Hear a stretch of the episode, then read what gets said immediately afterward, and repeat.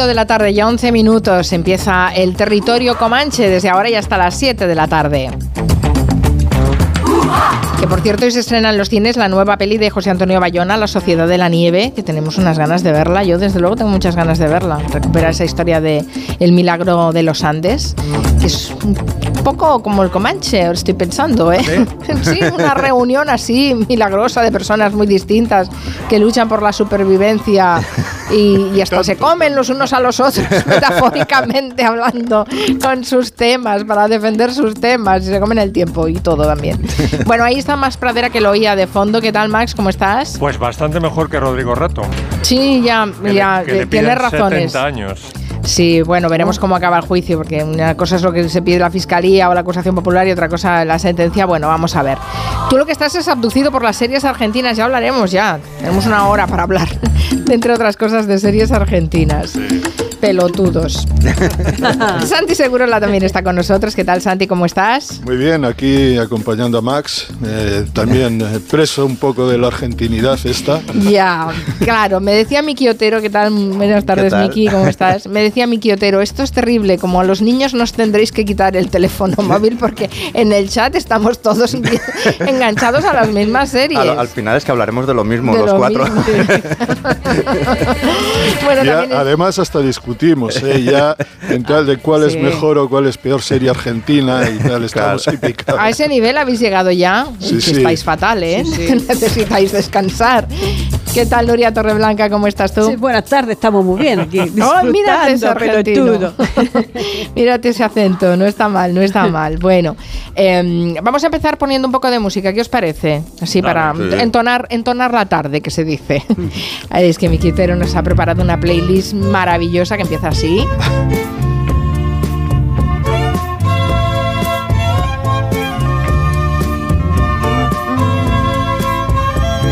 Que este es un grupo de referencia en el Comanche, es Wilco.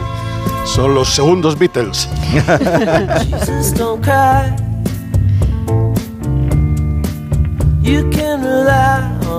Y que su cantante no solo canta, sino también escribe. Acaba de publicar un nuevo libro en el que habla de canciones. Y Miki Otero, pues evidentemente ya se lo ha leído. Y creo que Santi también, ¿eh? Sí, señor. Pero ¿Cómo sois? Sois rápidos, rápidos. Lo leemos antes de que lo escriba. Eh, el título es Un mundo en cada canción. Y, bueno, es del líder de Wilco, de Jeff Tweedy. A mí estos libros me encantan, como el de Nick. Muy recomendable, Miki. ¿Verdad? Sí. Sí. Y, y lo es por muchas cosas. Bueno, yo le tengo como mucho cariño, él no sabe quién soy, pero yo a él tengo mucho cariño porque, porque lo he entrevistado muchísimas veces, en muchas épocas, cuando estaba enganchado a los tranquilizantes, que tuvo que ir a clínicas, luego lo entrevisté una vez con su hijo adolescente. Es como que lo he ido viendo en muchas épocas y entonces me hacía especial ilusión este libro que repasa canciones importantes para él, pero no sin postureo. Es decir, habla incluso de canciones que le parecen odiosas, pero que por alguna razón eh, fueron importantes en algún momento de su vida, ¿no? Lo que decía Smokey Robinson de I don't like you but I. No me gustas, pero, pero te quiero de alguna manera, ¿no? Y la primera, que me la comentaba eh, Santi eh, antes, es, es muy guay porque es el momento en el que descubre que puede tocar la guitarra y dice, me encantaría decir que escuchar a los seis años el breve pasaje de Mozart, erróneamente identificado como Rachmaninoff, interpretado en fantasía, fue el catalizador que me indujo a dedicar toda una vida a la creación musical, o que en una reunión de la rama Lobato de los Boy Scouts, una excéntrica lobatera me descubrió un tal Jacques Brel, pero en realidad descubrí la música con esto.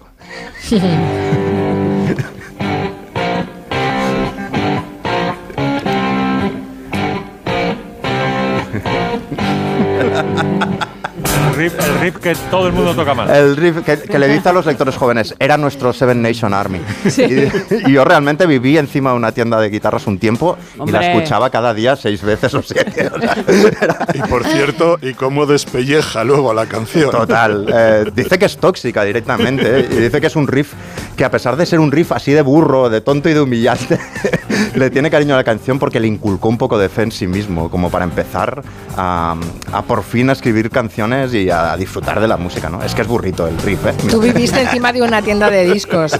Yo tenía un vecino que aprendía a tocar la guitarra y se colaba todo esto, este riff por el patio de luces. Sí, sí. Y yo estudiando y él tocando. Es que es así, es que Llegué a incluso odiarlo. Yo lo he visto tocar con flauta dulce los niños Madre del cole, ¿eh? que madre aún es más perturbado.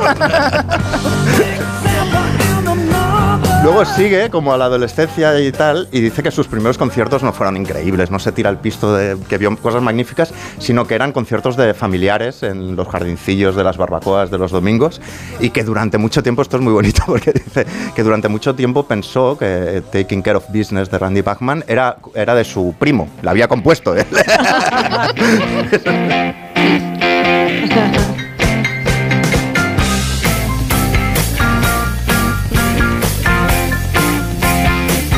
Pero porque pensaba que era de su primo. Porque la había tocado en la barbacoa y como no existía internet, ni Shazam, ni nada, pensaba, hostia, qué talentoso mi primo. Y se ve que se pasó toda la carrera como, eh, bueno, que despertaba cierta hilaridad de la canción y tal, pero que siempre la toca cuando to- eh, prueba una guitarra o en el estudio de grabación. Y además va de eso un poco, ¿no? Si fuera tan fácil eh, como pescar, podría ser un músico, ¿no? Luego habla de Dylan, que dice Bob Dylan, Bob, Dylan. Dice, ¿hay alguna otra persona a quien te puedas referir indistintamente por su nombre o apellido? Con Groucho Marx, no, desde luego.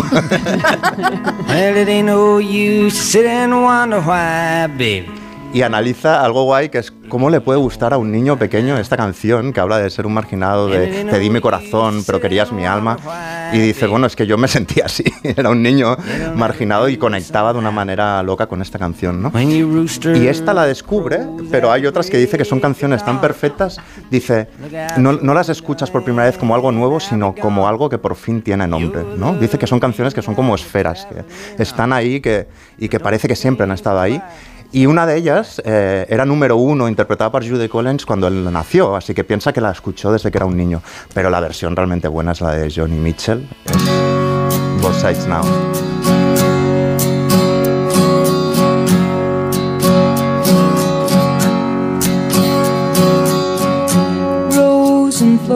of angel hair and ice cream castles in the air and feather canyons everywhere.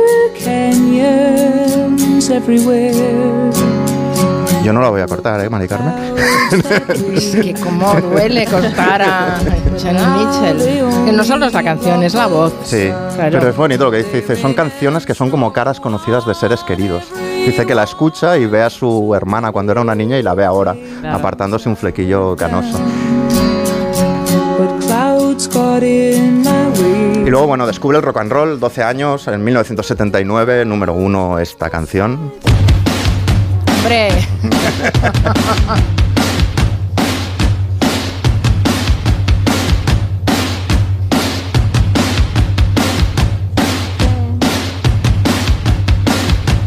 que habla de esta chica pequeña, más joven, que se llama Sharona, que hace que mi motor eh, ruja y corra. E intro más larga, ¿no? Hay dos versiones, esta es la Eso, larga. eso- con eso es lo bueno. Nueve porque- minutos. Porque Pero- él, él elige la larga.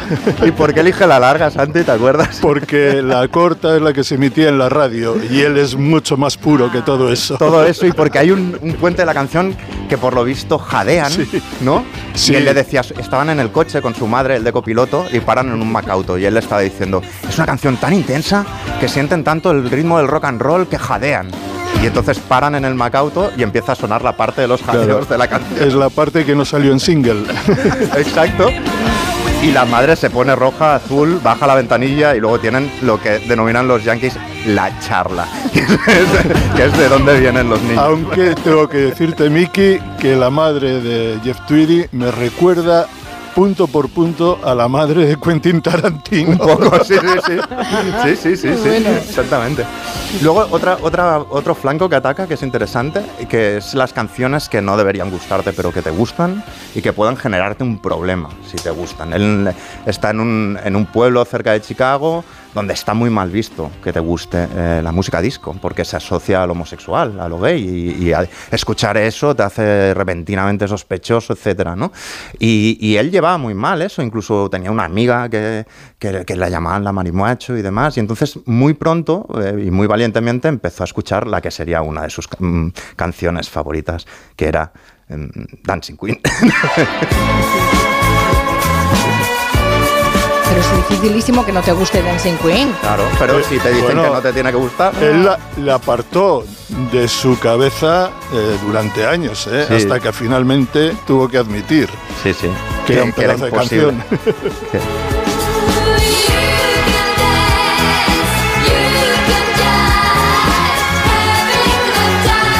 tuvo que admitir que se le movían los pies y, que, y que tenía que bailar Claro, es que y vivir el momento de su vida. Luego hay, una, hay un grupo mm, desconocido, por poner una que no es tan hit, eh, que a mí me gustan mucho, que se llama Minutemen y que tiene una canción muy emocionante que dice nuestra banda podría ser tu vida, tú podrías ser nosotros, nosotros podíamos ser tú. Esto es Bob Dylan para mí. Mi historia podría ser tus canciones, mis canciones podrían ser tu historia. Es esta. Our band could be your life. Real names be proved. Me and Mike Watt, we played for years. Punk rock changed our lives. Preciosa esta canción. Luego llegamos a otra muy, muy conocida. eh, que voy a, leer, lo que dice. Esta canción no muestra necesidad o deseo de impresionar más allá de sus propias conclusiones al decirte claramente, aquí llegan las olas, escucha, este es el lugar donde pasaremos los próximos 2 minutos y 47 segundos. ¿Puedes dejar de darle al tarro, aunque solo sea un momento? Ven, ven. Sitting in the morning sun. I'll be sitting when the evening comes. Bueno, de Rosalía dice que le flipa, eh, que es ¿Ah, sí? como Miles Davis o Picasso y dice que pone bizcochito porque le parece muy divertida. Ya no soy tu. Y luego tiene una idea que comparto que me parece muy guay. Dice que las grandes canciones de amor romántico, eh, si son muy buenas, aguantan cuando descubres el amor por tus hijos. Es decir, que si la canción está muy bien escrita, cuando miras a tu hijo entiendes que sientes eso tan raro, ¿no? Y pone como ejemplo I'm beginning to see the light de Duke Ellington.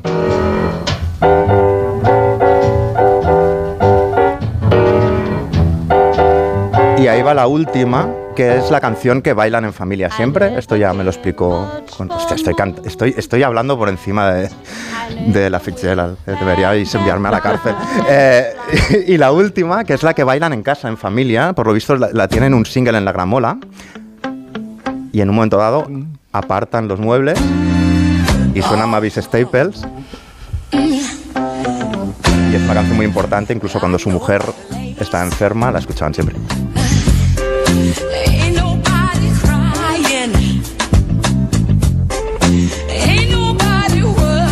Dice. Conozco un sitio donde nadie llora, nadie está preocupado. Te llevaré allí, I'll take you there.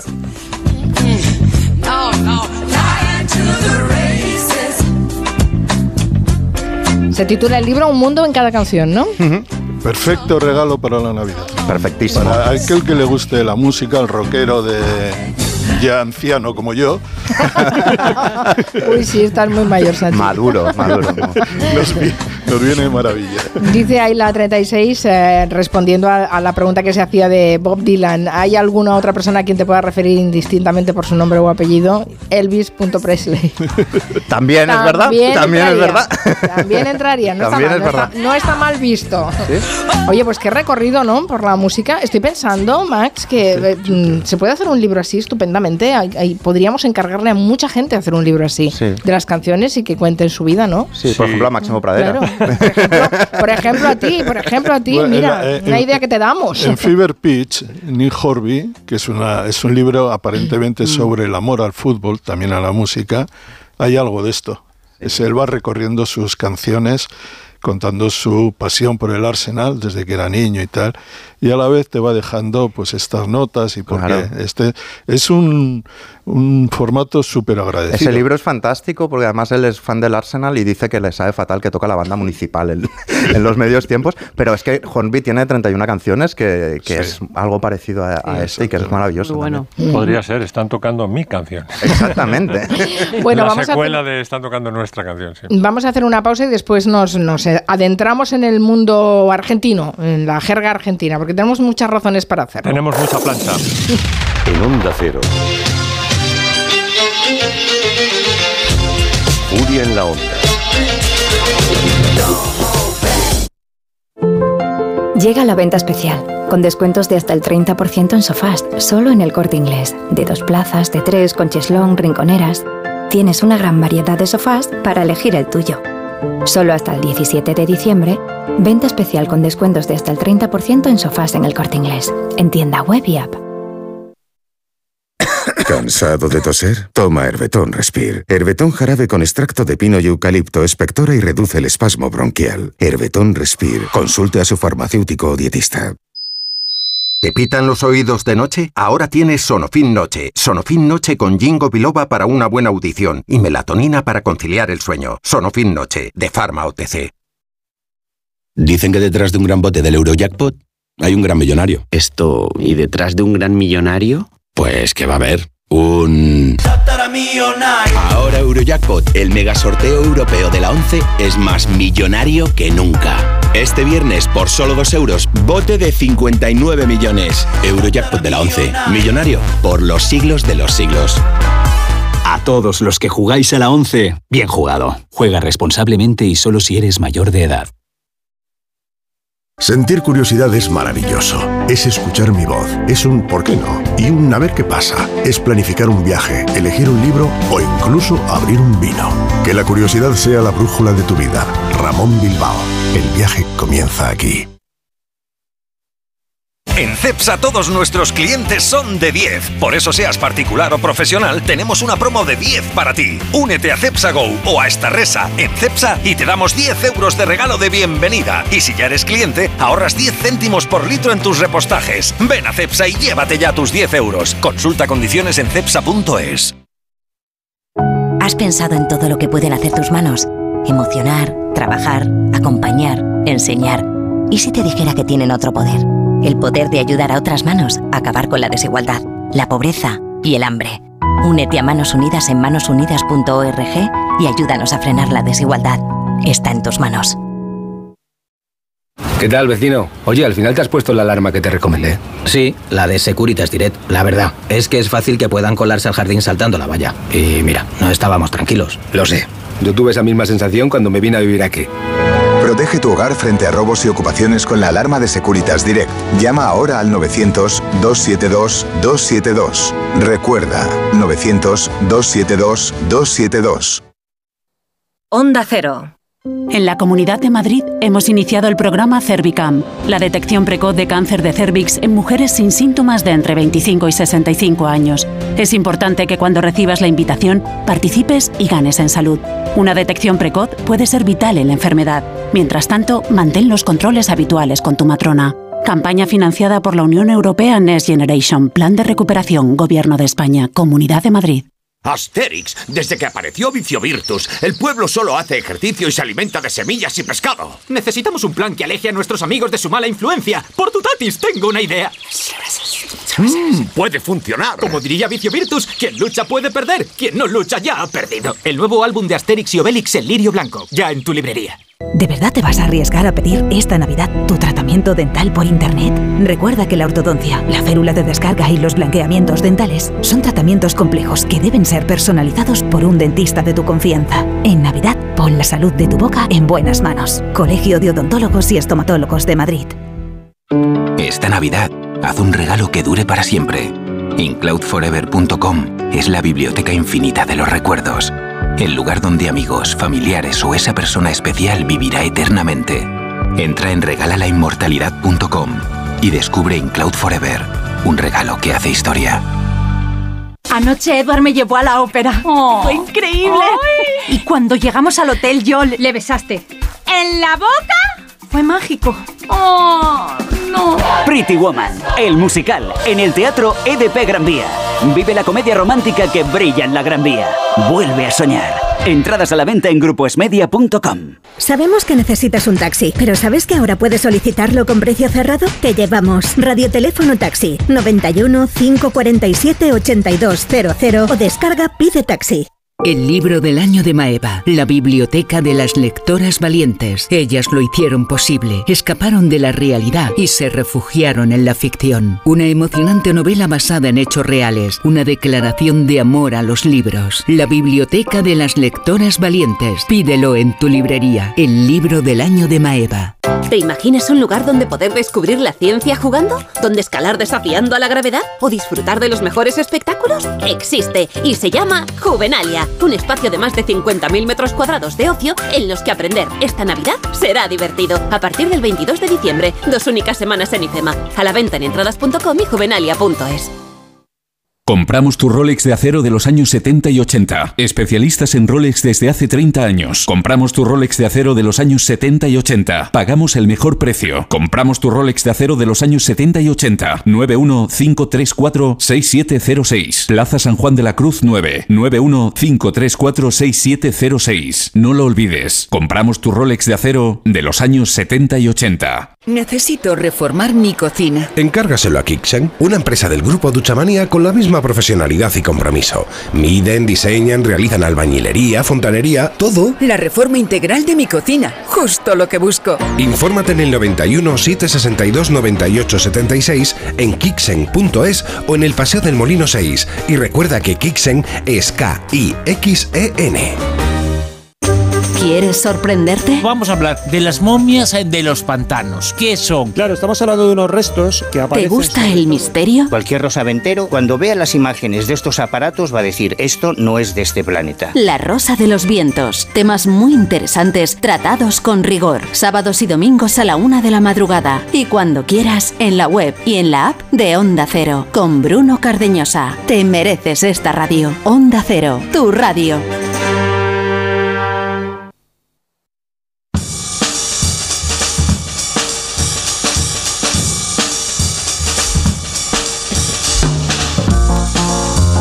Que confesar que están aquí todos enganchados a las series argentinas. Esto no es normal, ¿eh? No sé si os dais cuenta que es esto que no qué es talento normal. hay ahí. Qué talento. Sí, la, la verdad es que sí, creatividad no les falta. Eh, otras cosas sí, pero creatividad no les falta. en fin. em, Pero también musical. El otro día el repaso que hizo Nuria a las a las sintonía, a las vamos a las Mm. cabeceras y a las músicas Sí. que ambientan el encargado era espectacular, vamos. Sí, sí, sí. Nivel Bueno. Sí, sí, se mejor, ¿eh?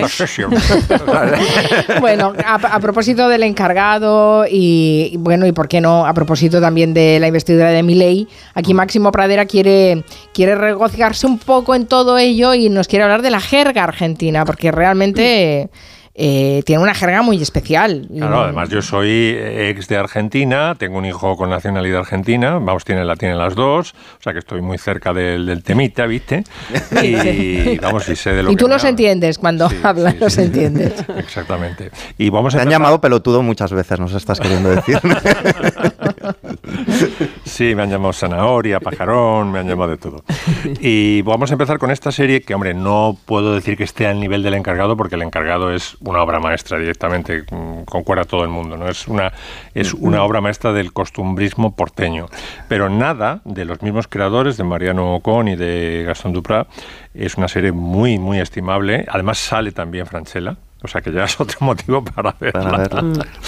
Y el protagonista, Luis Brandoni, es eh, tan buen actor como, como Franchella. Lo que pasa es que el tono eh, no es tan negro como el encargado y nos, nos gusta menos, creo, a la mayoría. ¿no?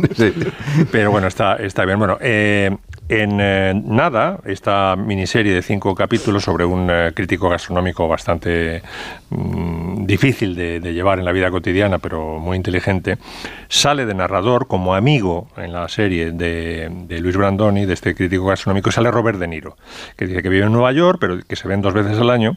Y entonces él es un poco el, el- narrador el, comentarista más bien de las expresiones argentinas que utiliza su, amigo. ¿no?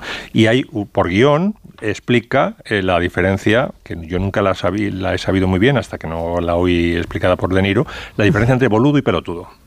Boludo en pelotudo. Boludo y pelotudo son dos palabras claves si alguna vez vas a Buenos Aires. Son insultos. Boludo es más suave y amistoso. Lo puedes decir sin que parezca ofensivo. Incluso con afecto.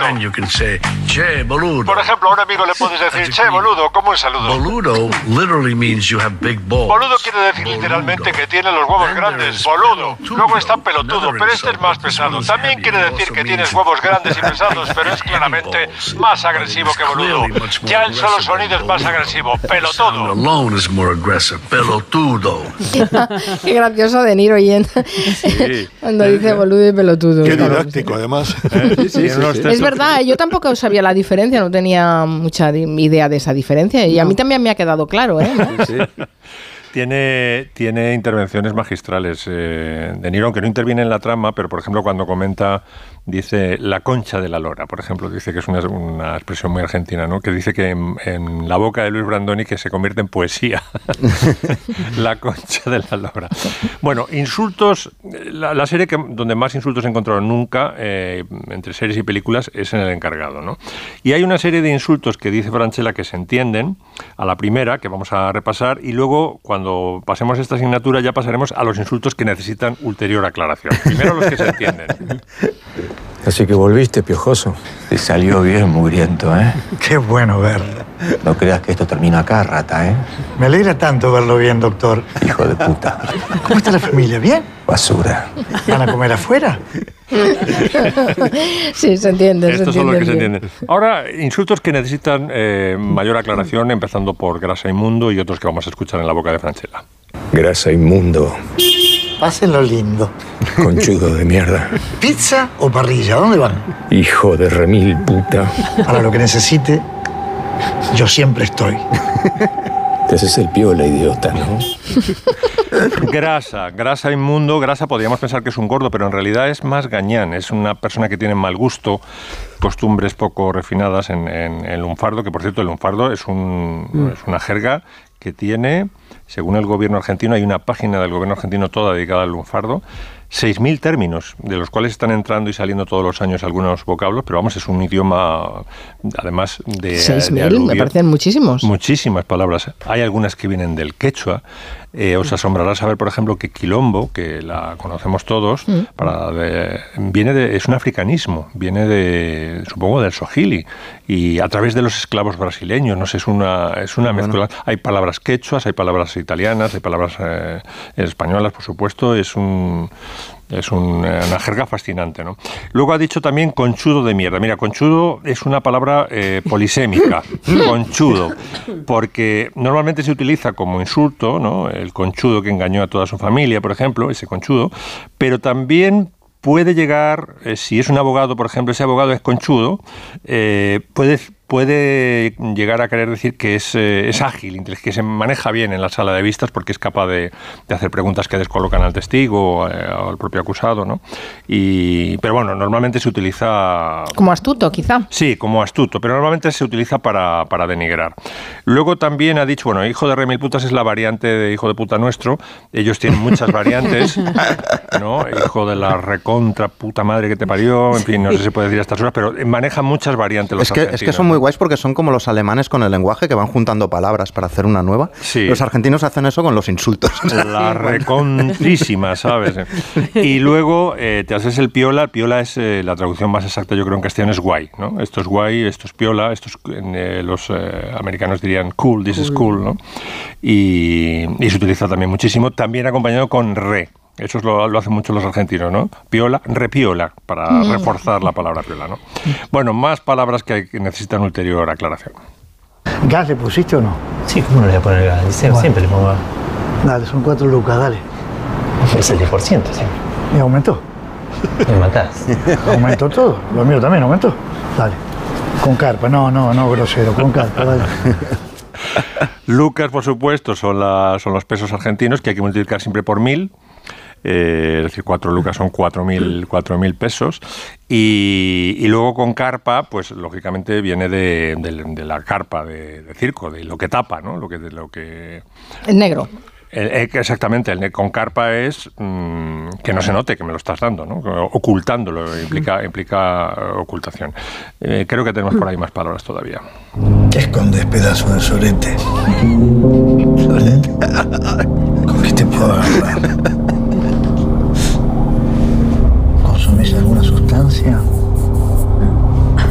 Alguna pendeja? Contame.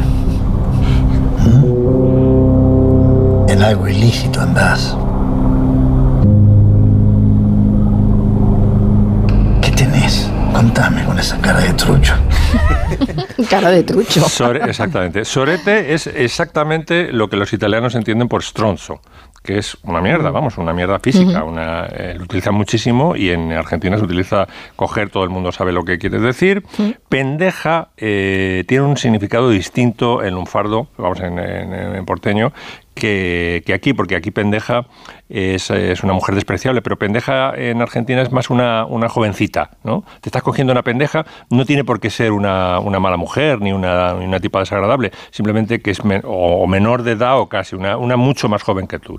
Y trucho es una persona engañosa, ¿no? Una persona que te, que te puede traicionar, que fa- falso, una persona que, que viene de, del español trucha o tru- truchimán. Hay una palabra en castellano, en la RAE, que es truchimán, que es el que, el que engaña, ¿no? Es el Truchimán. Truchi- truchimán por viene favor, De la hora chanante, ¿no? Parece, sí, parece un héroe de la hora chanante, Pues. Truchimán. Truchimán Truchimán. viene en el diccionario de la RAE que, que lo he buscado.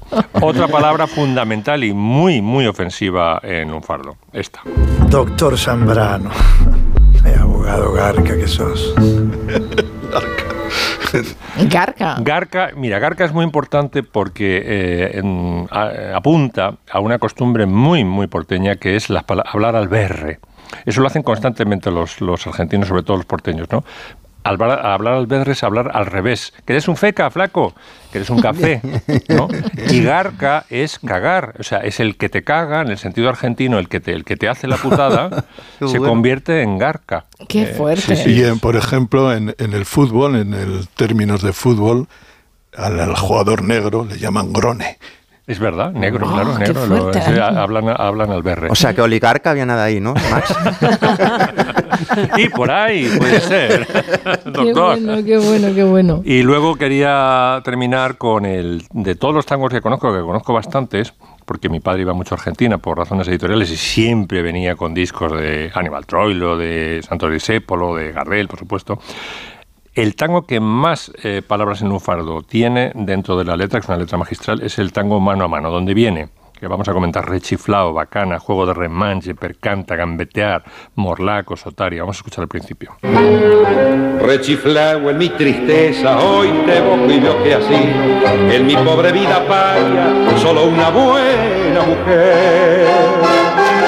Tu presencia de bacana puso calor en mi nido, fuiste buena consecuente y yo sé que me has querido, como no quisiste a nadie, como no podrás querer. Se dio juego de remenches cuando vos pobre percanta gambeteabas la pobreza en la casa de pensión.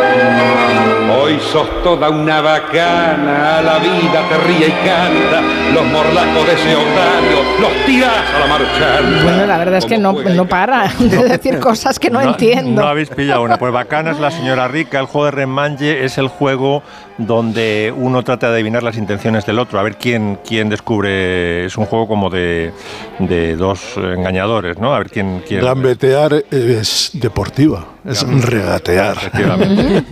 Gambetear puede ser eh, o, o positiva, como en el fútbol, que gambetea muy bien, o también negativa. ¿Me estás gambeteando? Me está- me ¿Y estás- morlacos no son toros? Morlacos son los, los pesos, los dineros. El Vale, otario pues es el tonto que... Aquí- aquí- morlacos son los toros aquí, claro. Claro, claro, es que son, son significados muy distintos. Otario es el, el, eh, el pagafantas de la mujer, ¿no? El, el que está satisfaciendo los caprichos de la, de la querida todo el rato. Marchanta, tirar a la marchanta es eh, gastar a lo, a lo tonto. La percanta es una mina.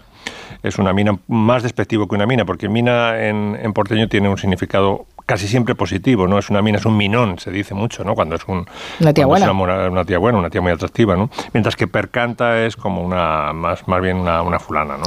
Y Madre bueno, mía. podríamos estarnos Sí, así. sí, no, no, sí. Y, y no te Toda puedes, la vida para entenderlo. no te puedes imaginar el fútbol, lo que es. O sea, todo esto no hay prácticamente.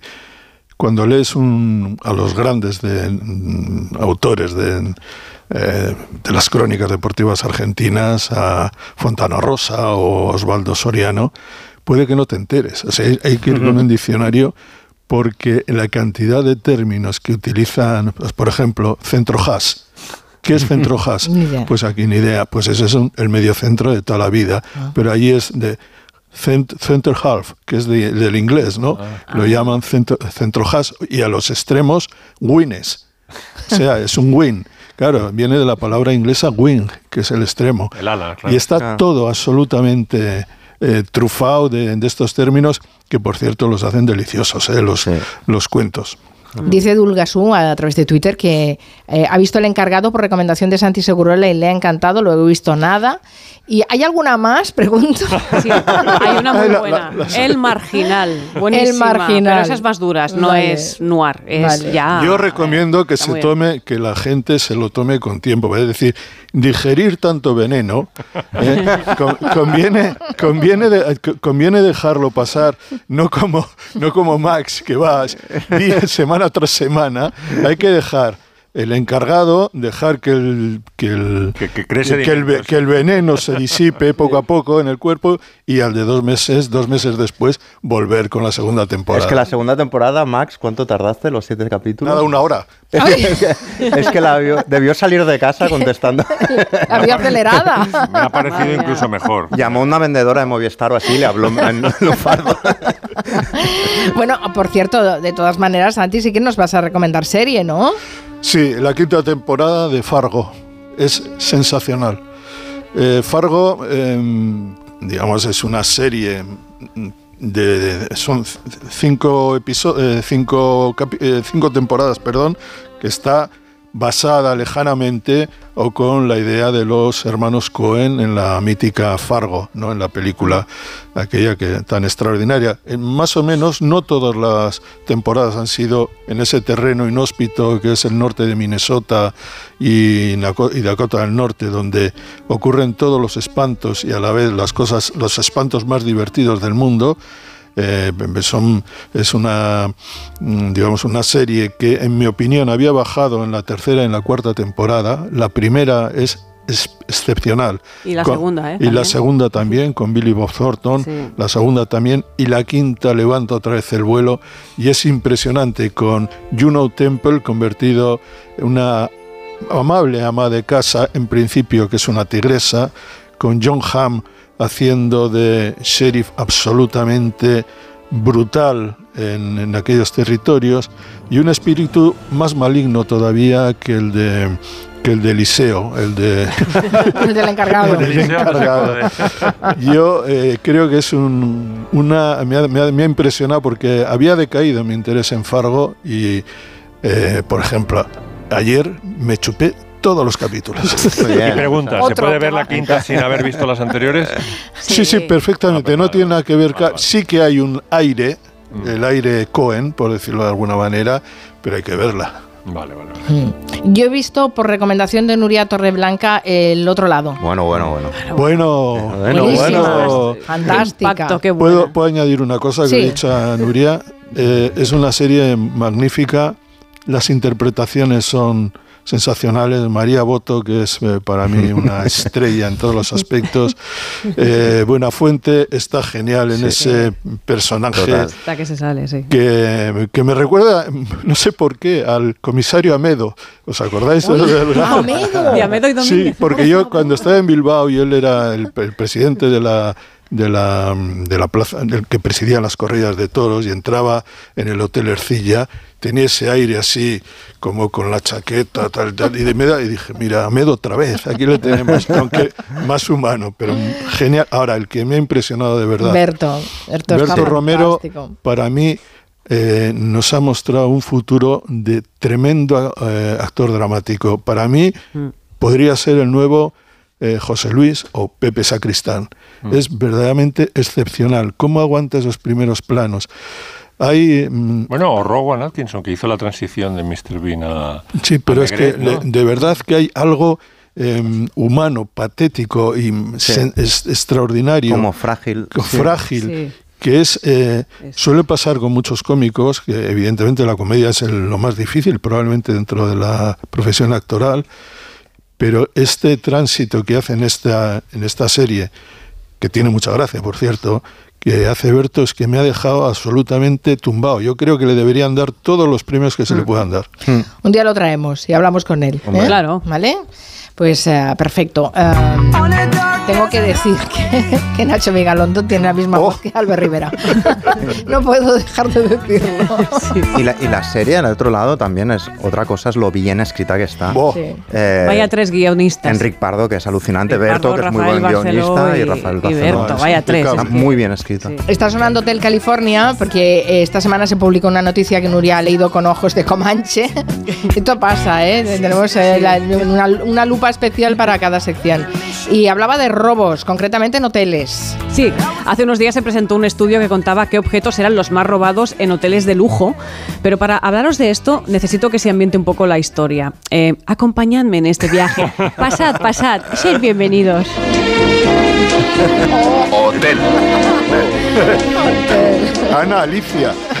No. Connie Seleca. Connie Selleca. Pues era- ¿Qué te está pasando, Santi? Santi, ¿qué te ha pasado? No, era de Franco Cres, perdón, Ana Alicia, esto es Connie. Tu amiga Connie, tu amiga Connie. Mi amiga Connie, bueno, y y James Brolin. Os podéis imaginar lo que se roba en hoteles de lujo, ¿no? Que si toallas, televisores, máquinas de café, secadores, almohadas, cabezales de ducha, el número de la puerta de la habitación, hay todo un catálogo mangui que nos han contado estos días. No sé si robáis vosotros muchas cositas. No, no. ¿Qué es robar? Exacto, So- ahí voy, has dado con so- la clave. Socializo las zapatillas, por ejemplo. Has, de- has saltado justo con la clave, o sea, Yo tuve una, ejemplo- a ver, eh, perdona Nuria, tuve una época de robar del carrito reponedor.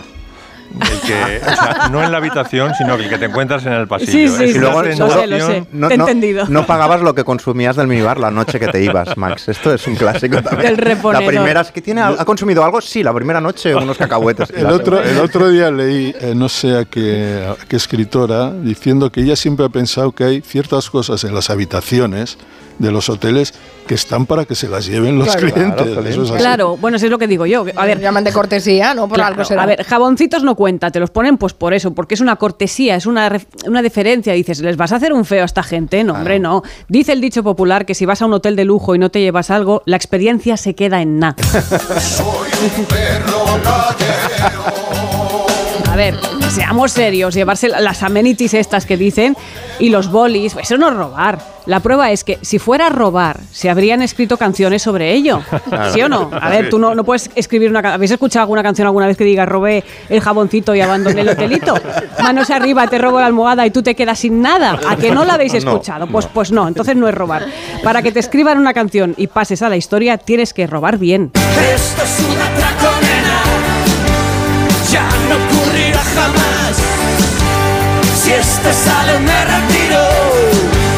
Por favor, no más. Ese concierto de Burning al que fuimos Segurola y yo, hace de casi 10 años, ¿eh? los 40 años de Burning. ¿Tanto ha pasado? Pues sí, dos- 2014 fue, Santi. No te digo más. La culpa es de la pandemia, no os preocupéis. Bueno, robar de lejos no es robar. Si robas tienes que hacerlo a lo grande, como los Burning, atracando en plan peli José Antonio de la Loma. Y luego, pues puedes tener la ambición de pegar, más que ambición de pegar un palo en la calle, pues puedes atracar a, atracar a lo grande, por ejemplo, a un banco como el de Atraco a las 3. Señor Castrillo, ¿esto es un negocio como otro cualquiera? Negocio. Esto es un robo como la copa a un pino. Nosotros somos incapaces de robar a un semejante, pero un banco no es un semejante. ¿Eh, ¿Quién pierde el dinero que se roba en un banco? eh? Los clientes, no. Los accionistas lo descontarán de los beneficios que no declaran. Y lo contarán en las pérdidas que declaran. Y lo cobrarán al seguro. Y no lo pagarán a Hacienda. Aún van a salir ganando dinero. Claro. ¿Lo has entendido? Claro, Ese es, la es razón. Ber- Bertolt Brecht, que es robar un banco comparado con fundarlo. Exacto, es exactamente. Bueno, en esto del, del robo siempre está bien aprender de los mejores, ¿no? De los maestros, por ejemplo, como de Bruce Richard Reynolds.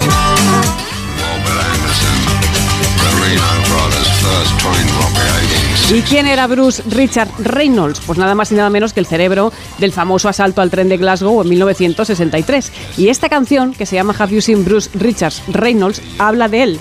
El grupo es británico, son los Alabama 3, muy conocidos mundialmente por haber creado la sintonía, la intro de Los Sopranos, ¿no? Bueno, pues en este grupo, Alabama 3, toca el hijo de Bruce, Nick Reynolds, y así de chulo, pues le dedicaron una canción al padre. Eh, otro dato, robar en 2023 no es como robar, por ejemplo, en 1941, porque en aquel contexto robar gallinas sí que estaba muy mal visto. Ladrón de gallina. Ladrón de gallina. Qué bonito. Santo de un angelito. Esas coplas de Rita Montaner y la orquesta de Enrique González. Pero lo que está feo de verdad, os lo digo en serio, ¿eh? es robarle la mujer a un hombre, o al revés, ¿vale? Y si ese hombre es Perales, ya es peor todavía, es un delito terrorífico. ¿Cómo alguien puede robar la mujer a Perales con lo majo que es? ¿Cómo es él? ¿En qué lugar se enamoró de ti? ¿De dónde? ¿A qué dedica el mí esto me, siempre me ha fascinado. ¿no? ¿Y cómo es él? ¿Y a qué dedica el tiempo libre? ¿Pero qué te importa? Te la ha pispado. Puede ser empático o que esté rastreando para ir a por él. ¿A qué dedica el tiempo libre? Juega apuesto al por lo pádel en tal segundo. sitio. Apuesto por lo segundo. Me, me parece mucho más interesante. Que me ha robado. O sea, con esto os quiero decir que os habéis llevado, os habéis llevado jaboncitos y cositas de los hoteles. Eso no Nuria. es ser mangui, no, tranquilos. Nuria, yo solo te quiero hacer una pregunta. ¿Dónde está la frontera en un hotel? En un hotel de lujo. La, ¿Cuál, de- es, cuál es el...? la frontera, Santi, es arrancar cosas. No, la frontera... el la fron- carrito reponedor. La Si te frontera, pillan- si te pillan- la frontera es el albornoz. El Albornoz plantea algún dilema, sí, pero no pero yo lo resuelvo. ¿Sabes cómo son los albornoces en los hoteles de lujo? Son como abrigos de pieles. Que- que- Totalmente. Pero a veces tienen hasta tus iniciales bordadas ahí, te están llamando. Ay, por favor. O sea, albornoz no, zapatilla sí, ¿no? Estaríamos de acuerdo. en eso. Bueno, en fin, vaya, vaya, vaya tropa la del Comanche. Eh, estamos acabando esta primera hora. Mm, es duro preguntártelo, pero Santi, ¿qué está pasando con el Barça? Creo que es más ¿Vamos dura. a salir de ahí creo o que es no? más duro para Miki todavía. Sí, ¿nos vamos a hacer del Girona, Miki, o qué No, vamos nunca, a hacer? ¿Vamos a salir o no de estas? Yo he oído que los afines no están apoyando lo suficiente. Mm, ah, será eso. No, la, la verdad es que es un melodrama terrible. El Barça, que un día vivía eh, días de, de- de- de vino y rosas, ahora es una de esas montañas rusas, es cumbres borrascosas. Pasan de ganar al Atlético de Madrid y pensar que se ha abierto ya el cielo para siempre, a perder con el Girona en casa, a perder con el Amberes, que no había ganado un partido, a que Xavi haga una convocatoria y que no viajen los, las, eh, las vacas sagradas, Lewandowski, eh, De Jong y compañía, y que el presidente le diga, pues no, vas a tener que llevarlos. Y esta es la sensación de un club que vuelve a las andadas, a pasar malos momentos, aunque, digamos, objetivamente, está en posición de atacar la liga, de, de ganarla, no digo que sea fácil, y está clasificado para los octavos de final de la Copa Europa. Pero hay esa, esa sensación... O sea que no estamos tan mal que no se, no se Ya, embauquen, pero ¿no? suele- es pero eso, ¿no? Como suele ocurrir en la vida, digamos, esa parte positiva...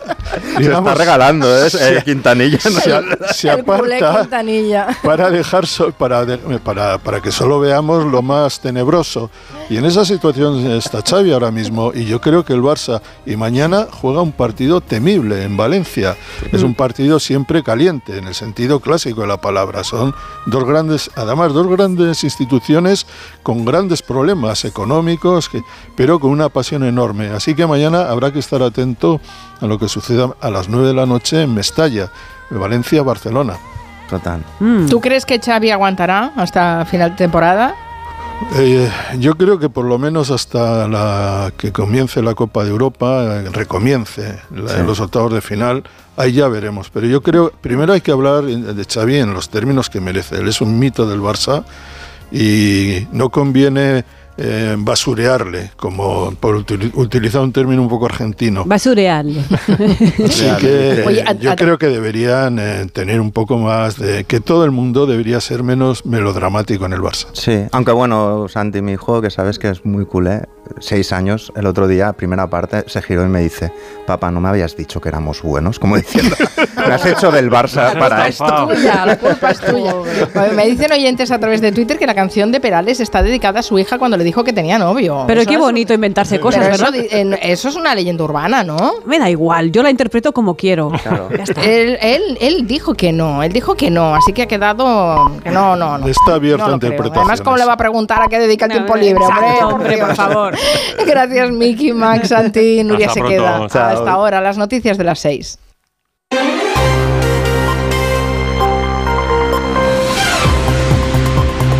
Noticias en Onda Cero. Buenas tardes. El gobierno de Israel ha autorizado la entrada de ayuda humanitaria a Gaza por el puesto de Kerem Salom para descongestionar el único autorizado hasta ahora, el de Rafah. Kerem Salom se encuentra en el sur de Israel, cerca de Egipto, y ya funciona como punto de control de los camiones de ayuda que van a la franja de Gaza, pero una vez revisados tienen que cruzar por el paso de Rafah. El asesor de seguridad nacional de la Casa Blanca, Jake Sullivan, ha explicado que el presidente de los Estados Unidos, Joe Biden, planteó esta cuestión en recientes llamadas telefónicas con el primer ministro israelí, con Benjamin Netanyahu, y que ha sido un tema importante de discusión durante su visita de esta semana a Israel. Mientras, la cumbre europea no ha sido capaz de lograr un consenso para pedir un alto el fuego en Gaza queda como una de las asignaturas pendientes para la presidencia belga que ostentará el primer ministro Alexander De Croo. Las hostilidades deben parar, el sufrimiento debe parar y las partes deben ser capaces de reunirse en torno a una mesa. Los ataques desde Yemen que se están produciendo durante los últimos días sobre buques que atraviesan el Mar Rojo han provocado que una de las principales navieras del mundo, Maersk, haya decidido cancelar todo el tránsito de portacontenedores por la zona. La autoridad del canal de Suez, la vía que da acceso a este mar, calcula que el 12% del comercio mundial sigue esta ruta. Los rebeldes hutíes que operan desde Yemen han reclamado la autoría de tres ataques distintos en 48 horas. Uno de los barcos afectados era uno de Maersk, que recibió ayer el impacto de un misil. Otro de ellos, el secuestrado buque búlgaro de 45.000 toneladas Ruen, ha desencadenado el envío de la fragata de la Armada Española Victoria, que ha partido desde la base de Rota rumbo a la zona en una misión de rescate. Esta escala de violencia frente a las costas yemeníes evidencia que cada vez hay más riesgo de seguir esta ruta crucial marítima. Y la alternativa sería rodear el Cabo de Buena Esperanza, lo que implicaría nueve días más de travesía. Miremos ahora los mercados. La bolsa española rompe con la tendencia del resto de los mercados europeos. Cierra la semana con pérdidas. El IBEX 35 se ha dejado en la sesión de este viernes un 0,75%. Pierde los 10.100 puntos, arrastrado sobre todo por la banca. Carmen Sabido. Se rompe la buena racha. El IBEX pierde los 10.100 puntos y se aleja de máximos del 2018. En la semana se deja un 1,25% y se desmarca del resto de plazas europeas que han cerrado con tendencia alcista, aunque moderada. Los inversores han optado por la recogida de beneficios en una jornada en la que el bono español a 10 años ha caído al 3%. Los valores más alcistas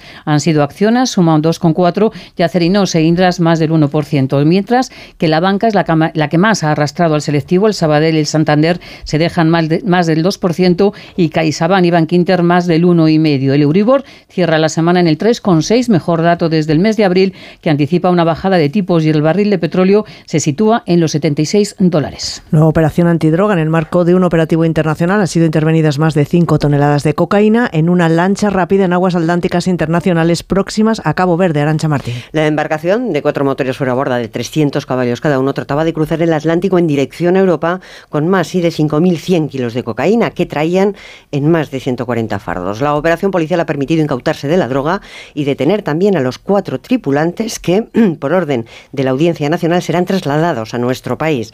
La operación policial, ejemplo de coordinación internacional, ha contado con un buque de la Marina francesa que interceptó la lancha y desde el que se produjo el abordaje a la misma y la información primera había llegado además de diferentes agencias extranjeras, entre las que se cuentan la DEA o la NCA americanas. También han intervenido las autoridades de Reino Unido, Cabo Verde y, por supuesto, la Interpol. Y la policía británica está investigando las circunstancias del secuestro del menor desaparecido en España en 2017 que ha aparecido cerca de Toulouse. El menor ha podido sufrir abusos sexuales en la secta La Luz del Mundo a la que pertenecía su madre, que le secuestró y que habría huido a Finlandia. Más datos, París, Álvaro del Río. El fiscal adjunto de Toulouse ha relatado cómo se localizó al joven británico, que lo encontró un repartidor vagando por una carretera, pero sobre todo ha descrito las condiciones en las que vivía en el seno de una comunidad itinerante que no califica de secta, en grupos de 10 personas. Lo único prácticamente que transportaban, ha dicho, eran paneles solares, pero según el testimonio del propio Alex Batty, él no estaba secuestrado. El adolescente ha explicado que nunca estuvo encerrado ni como tal secuestrado, que tenía libertad para ir y venir, pero que estaba obligado a vivir en esas condiciones. También ha indicado que siendo niño fue víctima de agresiones sexuales, pero siendo más pequeño. Abusos en el entorno familiar, pero no durante estos seis años, ha detallado el fiscal. La madre habría viajado a Finlandia, razón por la que Alex decidió escaparse. Será probablemente mañana cuando se le entregue a las autoridades británicas para su vuelta a Manchester y para poder reencontrarse con su abuela. Y la pregunta que les hacemos en nuestra página web ondacero.es. ¿Aprueba la gestión de Sánchez en la presidencia europea de turno que ahora concluye? No la aprueba una gran mayoría, el 82% de quienes ha participado en la encuesta, si lo hace el 18% restante. Y los deportes, Aitor Gómez, buenas tardes. Buenas tardes. Tras la semana de fútbol europeo, vuelve la Liga. Esta noche empieza a disputarse la jornada 17 a partir de las 9, Osasuna Rayo Vallecano en Pamplona. Mañana, entre otros, se juega a las 9 de la noche el Valencia-Barça. Esta mañana ha hablado Xavi Hernández, que ha dicho esto cuando le han preguntado si se está siendo injusto con él y con su equipo. Mm, Pues no lo sé, esto ya los objetivos lo ponéis, lo ponéis vosotros. Yo pienso que se está contando una irrealidad, o sea, se está, ya lo dije en la rueda de prensa de en Bélgica que, que se estaba generando una tensión que no era no era necesaria primero y que tampoco no no, eh, no dice lo que la realidad es. Estamos en- en la carrera para ganar cuatro títulos. Esa es la realidad. Además, información de Onda Cero, el partido Getafe-Rayo Vallecano de la jornada 19 de Liga se disputará el próximo 2 de enero en el estadio Wanda Metropolitano. Esto se debe a la sanción que debe cumplir el Getafe y que le obliga a jugar un encuentro lejos de su estadio. También empieza esta noche una nueva jornada en segunda a partir de las 8 y media Oviedo-Elche y en baloncesto Euroliga desde las 8 y cuarto Olympiacos Valencia y a las 8 y media Barça-Milán sin Nico Mirotic en los italianos. Volvemos con más noticias a partir de las 7 de la tarde, de las 6 en Canarias, en La Brújula con Rafa La Torre. Este sábado el mejor fútbol se juega en Radio Estadio, con dos partidos de liga con mucha historia y un rabioso presente. Desde Mestalla, Valencia-Barcelona y desde San Mamés, Athletic Atlético de Madrid. Además, nuevo examen para el Sevilla que recibe al peligroso Getafe y un partido de alto riesgo por la zona baja de la tabla. Celta-Granada, con las paradas habituales en los estadios de Segunda División y la Liga ACB de baloncesto. Este sábado desde las 3 y media de la tarde, todo el deporte te espera en Radio Estadio, con Edu García. Te mereces esta radio. Onda Cero, tu radio. Julia en la onda. Hoy en ahorrar es fácil con Iberdrola. ¿Cuánto ahorra un hogar con aerotermia?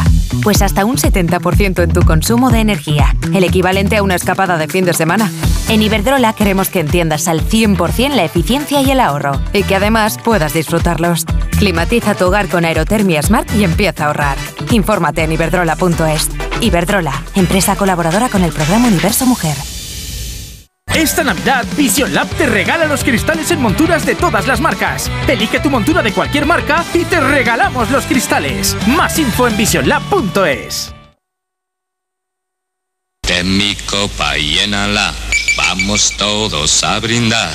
Para la Virgen en tu copa, el sabor de la amistad. Ten mi copa y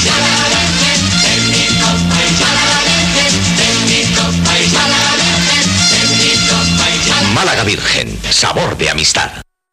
¿Tu hijo saca malas notas? ¿Se despista con facilidad? Prueba con The Memory Studio. The Memory contiene vitamina B5 que contribuye al rendimiento intelectual normal. Para exámenes, The Memory Studio, de Pharma OTC. Petronor es el lugar en el que la innovación se fusiona con la industria y con la energía, que crea infinidad de soluciones que buscan un futuro sostenible para todos. Petronor es respuesta a las necesidades de energía y descarbonización que nuestra sociedad demanda. Vamos a descubrir muchas más cosas este lunes con más de uno, en un programa especial que se hará en directo desde Petronor, en la localidad vizcaína de Musquiz. Este lunes, más de uno, con Carlos Alsina. Te mereces esta radio. Onda Cero, tu radio. Tantas horas delante del ordenador pueden pasar factura a tus ojos. Prueba el nuevo Devisión Lágrimas. Devisión alivia los síntomas de sequedad, irritación y cansancio ocular. Devisión Lágrimas. Este producto cumple con la normativa vigente de producto sanitario. Un fuerte aplauso para los cuatro finalistas de La Voz. Miguel, Elsa, Pablo, Nereida. Es algo de otro planeta. Tú decides en directo quién será la mejor voz del país. Yo me quedo embobada. Gran final de la voz. Esta noche a las 10 en Antena 3. Y muy pronto. 20 de las mejores voces En un reencuentro histórico. La voz All Stars. 98.0 FM, Onda Cero, Madrid.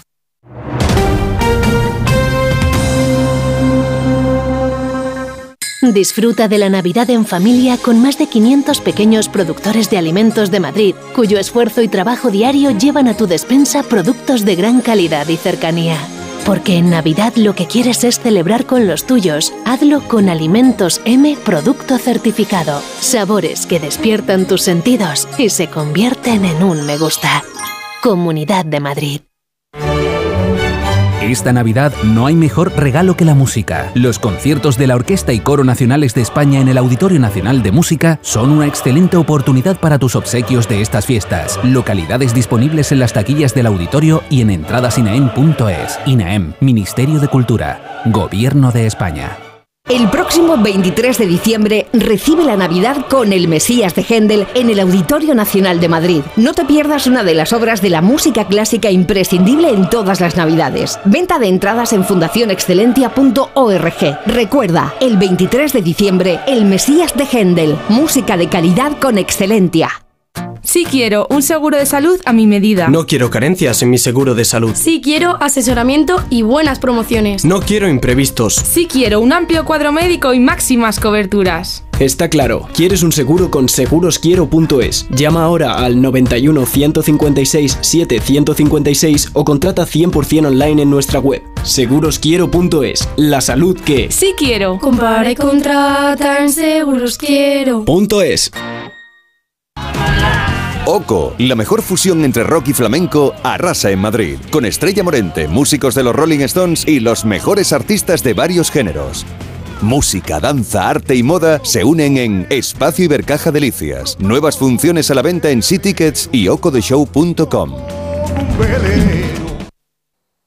Clínica Oliver y Alcázar. Especialistas en implantes para pacientes con muy poco hueso. Cirugía mínimamente invasiva con prótesis definitiva en un mes como máximo. Diagnóstico gratuito y financiación. Consulte su caso en el 91 564 6686 o a través de la página web oliverialcázar.com. Más de 30 años de experiencia. Colaboran con Decorman, Closman Cierres Metálicos, Insonoplac, PVC3 Comerlin, Claudio Pintores y Contenedores Parque 91 609 3370 o decorman.es. Restaurante Couzapin, cocina asturiana con los mejores productos. Ideal para tus eventos en estas fiestas. Calle Menorca 33, parking concertado. couzapin.com. Onda Cero Madrid, 98.0 FM.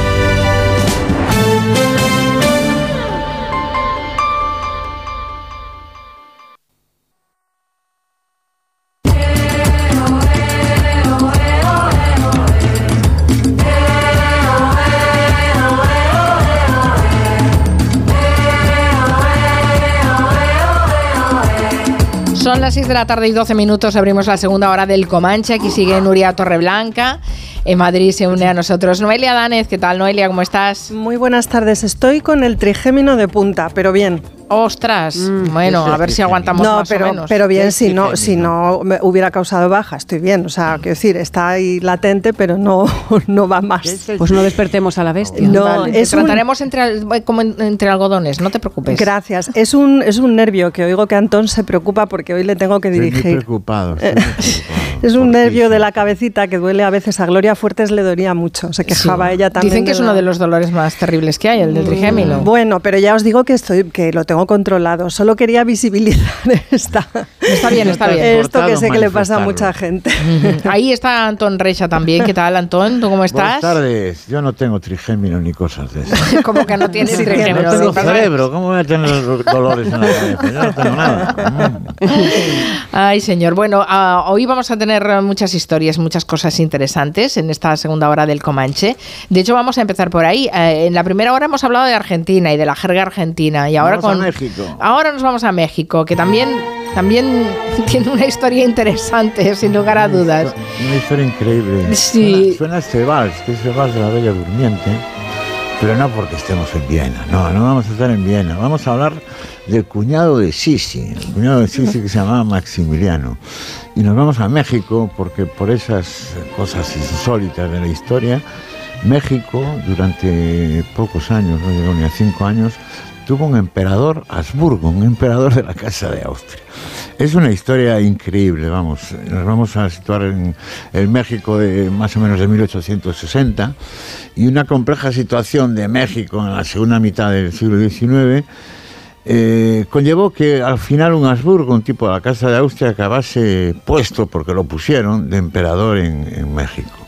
Eh, él se pues, dejó, ¿eh? parece que también le interesaba. Le gustaba, le gustaba y se lo Había nacido además. archiduque, pero esto de emperador era mucho más. No, no le llegaba. su, más. Hermano, su hermano Maximiliano, el esposo de Sisi, era, eh, era emperador y algo había que hacer con Maximiliano. Lo que justificó eh, la geopolítica esta extraña pues era una posible, una presunta suspensión de pagos de la República Mexicana. Por otra parte, los intereses coloniales de Francia, Italia y España, que no se había quedado tranquila después de haber perdido México la congelación de la doctrina Monroe por la Guerra Civil Americana. La doctrina Mo- Monroe, recuerdo que era un- se manifestaba en un lema que era América por los americanos. Entonces se querían comer todo lo que es América del Sur. Y, y es una conspiración de salón en la que participó eh, Eugenia de Montijo, precisamente, una dama española, que era esposa de Napoleón III. Bueno, entonces esto es lo que desencadena este peculiar hecho histórico y por detrás siempre los intereses de la Iglesia y del poder económico, que lo que necesitaban era colapsar el revolucionarismo de los seguidores de Benito Juárez, que eran los que habían conseguido la, la independencia. Maximiliano era hermano del austríaco Francisco José, casado con la ensoñadora Sisi, por lo tanto era cuñado de esta, ¿no? Entonces Maximiliano se casó con Carlota, que a su vez era hija del... Esto es una novela del corazón. Carlota era hija del emperador belga eh, eh, Leopoldo II. Y la realeza europea, que quería darle trabajo a todos, bueno, pues no podía soportar que estuvieran estos en paro dinástico. Entonces, adiestrados por Napoleón III y Eugenia de Montijo, que parece ser que fue la pérfida mano que movió el asunto, mandan a, a Maximiliano y a Carlota de emperadores a México. Es un- una solución, como ya veis, muy a mano, ¿no? Eh, la ambición de Francia, la verdad, era, era realmente borrar, era una ambición neocolonial, era borrar la, la huella de España y de Portugal, que realmente fueron las, las metrópolis europeas de, de América del Sur. Y es, es precisamente en esta época donde nace el término de América Latina, para, para que lo que querían era que se olvidara aquello de Hispanoamérica o de Iberoamérica, ¿no?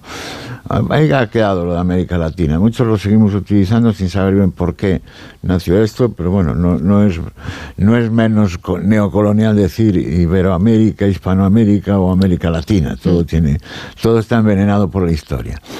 En España, que es un poco lo que justifica que hoy hablemos de esto, se ha publicado una biografía de Maximiliano, que la ha escrito un británico, se llama Edward Shawcross, y lo ha puesto de actualidad entre nosotros. Pero yo, eh, para explicar y entender este truculento giro de la geopolítica del siglo XIX en México, eh, yo le recomiendo la lectura de un novelón, que es magnífico, de Fernando del Paso, que se llama Noticias del Imperio. Es por donde yo conocí y me ilustré sobre la vida de, sobre la vida de Maximiliano. Los archiduques Maximiliano y Carlota, pues los tenían, los tenían retirados viviendo en Trieste, en el llamado Palacio, de Miramar. Poco mal que se estaría en Trieste, francamente. Ya, ya, pero no, no les llegaba, eran ambiciosos, querían Mm. tener ocupado el tiempo libre, no, no, no como, como esta canción que acabamos de poner. Y, y- y cuenta Fernando del Paso de una forma, yo creo que muy próxima a la- a la realidad, cómo es ese viaje, una especie de goleta. Desde Trieste a México van a llegar a Veracruz y Fernando del Paso describe cómo esa larga travesía eh, los dos esposos, Carlota y Maximiliano, aprovecharon pues para diseñar todo el protocolo imperial, cómo iba a ser la vajilla, cómo iban a ser sus iniciales puestas en, en la vajilla, cómo iba a ser el vestuario de las damas de la corte. ¿no? No tenían todos los detalles realmente preparados para lograr el bienestar de la República Mexicana. ¿no? Eh, la primera residencia que tienen al llegar al México fue preciosa, está en el centro de Ciudad de México, es el Palacio de Chapultepec. Y, y, bueno, la llegada de Maximiliano fue un- un- todo un shock para los propios conservadores que habían propiciado esa llegada de, de Maximiliano. Y es que Maximiliano le salió liberal. Era Y tipo- rubio. Era un tipo liberal, Los tenía tenía una flipados. cultura muy refinada y de hecho él exigió un referéndum para que avalase su, nombra- su nombramiento. ¿no? La verdad es que el imperio de Maximiliano no llegó a ni cinco años, el, el ejército francés que invadía, estaba tratando de invadir México, eh, bueno, deterioró sus, sus posiciones y se abandonó, se abandonó la, la- acción militar. Y Maximiliano se tuvo que ir a refugiar a la ciudad de Queret- que- Querétaro, que es preciosa, es una ciudad, a mí me recuerda a Salamanca, no sé si es barroca o no, pero tiene ese aire todo, todo cada trozo de piedra de Querétaro es una, una belleza, ¿no? Y en el mismo tiempo, mientras él estaba en Querétaro, Carlota se vino a Europa para pedir ayuda a su marido, a su marido, a su amante, que, que estaba en problemas. Pero resulta que su marido, por su parte, le había ya había ya engañado a Carlota. Ah, Parecía que- Maximiliano ya le había engañado. Vale. Maximiliano además era liberal de verdad, era Claro. liberal de verdad y un golfo y, y había conocido a una semiesclava en la preciosa ciudad de Cuernavaca, que es se llama la ciudad de las flores, o donde es primavera todo el año, no me acuerdo. Y bueno, al final perdió la batalla en Querétaro y fue detenido y fusilado. Pero no, era, era al mismo tiempo un romántico Maximiliano. El grito de Viva México es lo que él gritó ante el, ante el pelotón de fusilamiento. Y bueno, O sea que se lo creyó. O sea, al final se, lo creyó. de verdad. Sí, él creyó que de verdad que, que era, que era un emperador necesario y, y nat- que naturalmente, porque no iba a ir un austriaco a ser emperador de México. Lo que sí es otro personaje aparte es Carlota, ¿no? Carlota tenía serios problemas de, de salud. Carlota, Carlota sobrevivió a su marido hasta los años 20 del siglo XIX. Murió, murió tuvo una larga vida, fue muy longeva, vivió casi 60 años más que, que, Maximiliano. Pero realmente muy delicada en su salud mental. Hacía una cosa que Del Paso lo cuenta muy bien en su novela Noticias del Imperio, que hacía un maniquí de, de Maximiliano, lo ponía en la cama y siempre hablaba con él se dirigía a él como, como Maximiliano, como si estuviese. Es una. Tiene algo de romántica esta historia, No, es pero no deja de ser una cafra, no deja de ser una cafrada de la, de la Menu- me- es que menuda peripecia la de esta pareja. Ya. es que Pero se lo creyeron de verdad. O sea, sí, tú, sí. tú imagínate que tenían diseñado sus iniciales en la vajilla de la corte, ¿no? Que es Era- importantísimo, como, como bien es- sabemos, es, muy importante. Eso es lo primero que hay que hacer al llegar en un país, efectivamente. Bueno, yo esta, yo esta historia me la, me la sé, ahora ha salido esta biografía que os contaba, pero yo desde el año 13, 2013 a 2016, estuve absolutamente envuelto por esta historia. Estaba empeñado en hacer una serie sobre, con mi equipo, una serie sobre esta peripecia del emperador Maximiliano. En México no les hacía ninguna gracia. Lo de- lo- incluso algunos no, no- o, o no sabían o no querían saber de qué había pasado aquello. Sin embargo, ya al final de, de mi, de, de mi acción empresarial, convencí a Telemundo, que es una, un canal hispano de Miami, y estuvieron a punto de darnos el dinero para producirla. Y es curioso que al final el, el match era para tomar la decisión era entre hacer mi serie de Maximiliano o otra que le llevaban otros españoles sobre Hernán Cortés. Ganó Hernán Cortés otra Qué, vez. qué- qué- bueno. qué curioso, ¿verdad? Pero no, Curioso. no se, no se- que no se pierda la historia de, No, de la verdad es que es una historia apasionante. No sé, supongo Sí. que Noelia también la conocía. Es, es la de. Carlota, sobre todo. Bueno, Carlota era una mujer súper liberal hasta el punto de sí, que la sí. llamaban la roja en México. Y luego Roja, fue una mujer que tuvo también mucho sufrimiento psíquico. Muy enamorada. Muy enamorada y, y un poco inestable. Bueno, dicen que a causa del enamoramiento no correspondido y de. Pero vamos, ella actuó de regente. La histeria. En aquella época todo lo que pasaba mal a las mujeres decían que Es previo a la histeria, ¿eh? O sea, Es previo al- sí, la dolencia de Carlota, porque ella es de histeria. mediados de siglo, sí, mediados todavía, del siglo XIX. sí. todavía no ha aparecido la histeria como el Pero- problema generalizado de las mujeres, sí. Bueno, pero fíjate que llegó hasta, hasta la década de los 20. ¿no? Bueno, es Sí, que vivió luego en Bélgica y ya tuvo una vida, o sea, estuvo viviendo y además fue una mujer sin hijos, que yo creo que eso también condicionó Sí. mucho el asunto de la Sí. salud mental, porque había una expectativa, ¿no?, sobre ella. Y luego ya digo, es que fue regente, es que él se Pues el, ausentaba. el hijo lo tuvo Claro. Maximiliano, Maximiliano con la de Cuernavaca. Claro. Pues fijaros, eh, en, en 2017 eh, se celebró en México una misa en honor a Maximiliano de Augsburgo Sí. por los 150 años de su Anda. fusilamiento. Sí, sí, ha estado rastreando Nuria Torreblanca y, y se ha encontrado con el fragmento que vamos a escuchar porque es Carlos de Augsburgo hablando de su tío. Maximiliano fue un soñador que vino a México a tratar de gobernar un país en donde había muchos desprotegidos. Viene por amor a Carlota y muere en México por amor a México. Bueno, todo un Augsburgo con un acento, un acento Que era lo lógico, no sé cómo no lo veis, no sé cómo no lo veis. Era ¿no? lo lógico era que hubiera sido emperador y hubiera seguido. Esto del rey emérito que hemos mandado a Abu Dhabi, yo, yo creo que habría otra solución, mandarlo de, de emperador de, yo qué sé. No des ideas, no des Zimbabue. Yo no- no- poco creatividad. Pobre, ¿qué te ha hecho. Zimbabue? ¿Qué te ha No, es un ejemplo, vamos, estoy pensando en, en voz alta. Vamos a hacer una pausa y después hablamos de un libro que ha salido con cartas de- del escritor Oh. irlandés James Joyce.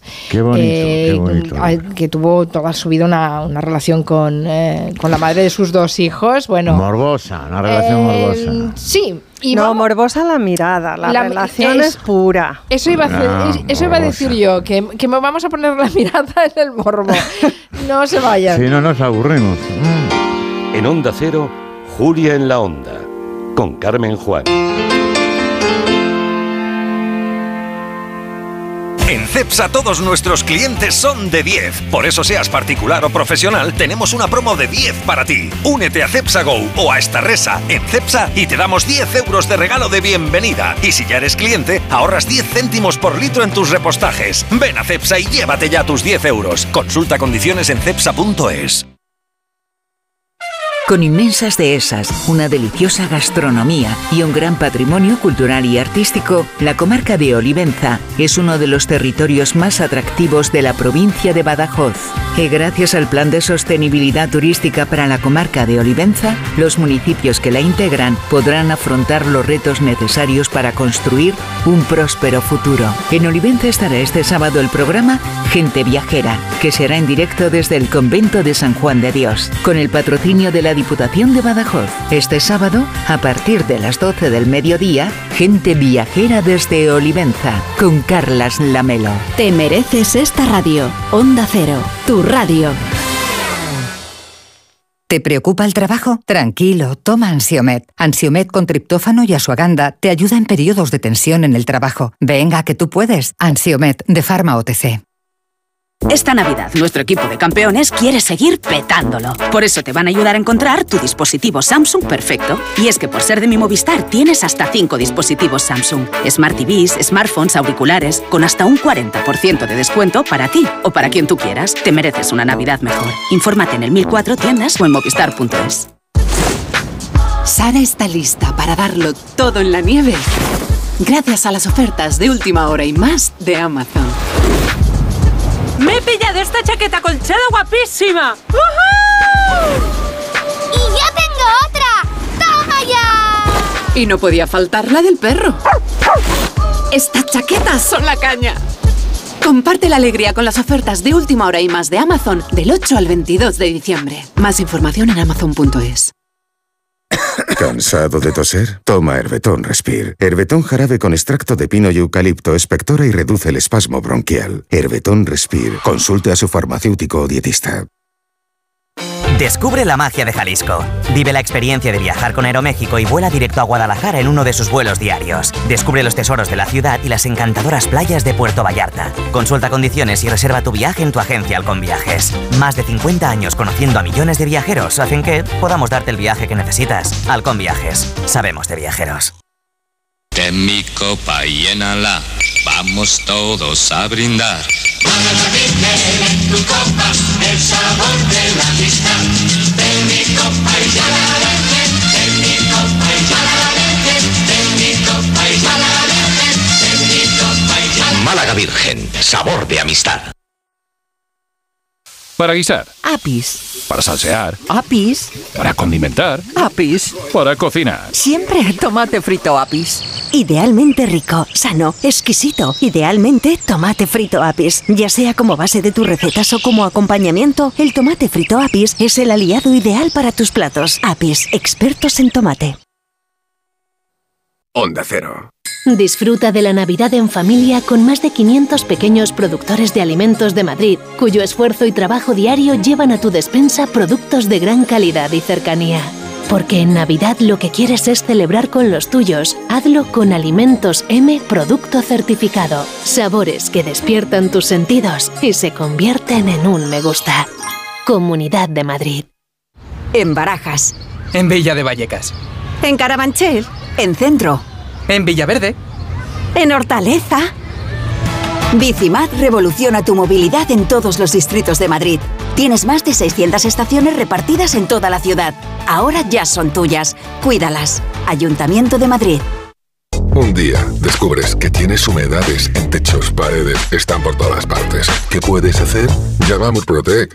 Llama al 930 1130 o entra en murprotec.es. Si con las humedades te las tienes que ver, ¿qué puedes hacer? Llama a Murprotec. 930 1130. Murprotec. Cuidando tu hogar, cuidamos de ti. ¿Se puede pintar con sonidos? Descubre el impresionismo con la orquesta Camerata Musicalis y el maestro Edgar Martín. Déjate impresionar con la música de Ravel, Satie, Foré, el domingo 17 de diciembre a las 11 y media de la mañana en el Auditorio Nacional porque es especial el impresionismo. Entradas a la venta en cameratamusicalis.com. Última llamada para disfrutar de un Volvo XC60 con un precio único y entrega inmediata. ¿A qué esperas? Ven a tu concesionario Volvo este mes de diciembre y termina el año a lo grande, conduciendo tu Volvo XT60 con un nuevo precio increíble y entrega inmediata. Te esperamos en la red de concesionarios de la Comunidad de Madrid. ¿Tienes miedo al dentista? ¿Sufres con tu boca? En Dental Corbella somos líderes en implantología dental. Tus dientes fijos en una sola sesión, incluso en casos de poco hueso. Además, no te enterarás de nada por la sedación monitorizada. Cinco clínicas en Madrid. Pide cita gratuita en dentalcorbella.com y en el 91 111 75 75. Hay emociones tan intensas e indescriptibles que teníamos que ponerles nombre. Son las emociones de los clientes de Gilmar, como la ventisfacción. Sensación de satisfacción al vender tu casa en las mejores condiciones. Descubre más en emocionariogilmar.es. Gilmar, de toda la vida, un lujo. ¿No te gusta cocinar pero te encanta comer bien? ¿No tienes el tiempo que necesitas pero te gusta la vida sana? La respuesta es platerío.com. Menús completos con materias primas de calidad y cocinados por profesionales. Entra en platerío.com y recíbelo donde quieras. Platerío. Ahorra tiempo. Come bien. En la vida hay cambios muy importantes. Un cambio de casa, una oficina nueva, un local más grande. Para que esos cambios sean perfectos, acude a los profesionales de mudanzas Segoviana. Mudanzas del hogar, guardamuebles, mudanzas de oficinas en toda la comunidad de Madrid. Consulta las ofertas en amsegoviana.com o en el 91 548 77 18. Onda Agraria. Agricultura, pesca, ganadería, mercados. Aquí empezamos Onda Agraria, una hora recorriendo con todos vosotros el campo español. Resolver consultas, dudas de ámbito legal o ámbito administrativo que nos envían los oyentes. Cuéntenos un poquito esa aceituna, cómo se traduce luego en el aceite, qué tipo de aceite nos da. La voz del campo. Para los amantes de la cerveza, la posibilidad de que no haya lúpulo, pues hace que se nos pongan los pelos de punta. Cuéntanos, como ya saben nuestros oyentes, la climatología es una de las Onda Agraria. Pablo Rodríguez Pinilla y Soledad de Juan. Sábados y domingos a las 6 de la mañana y siempre que quieras en la web y en la app de Onda Cero. Te mereces esta radio. Onda Cero, tu radio. Onda Cero.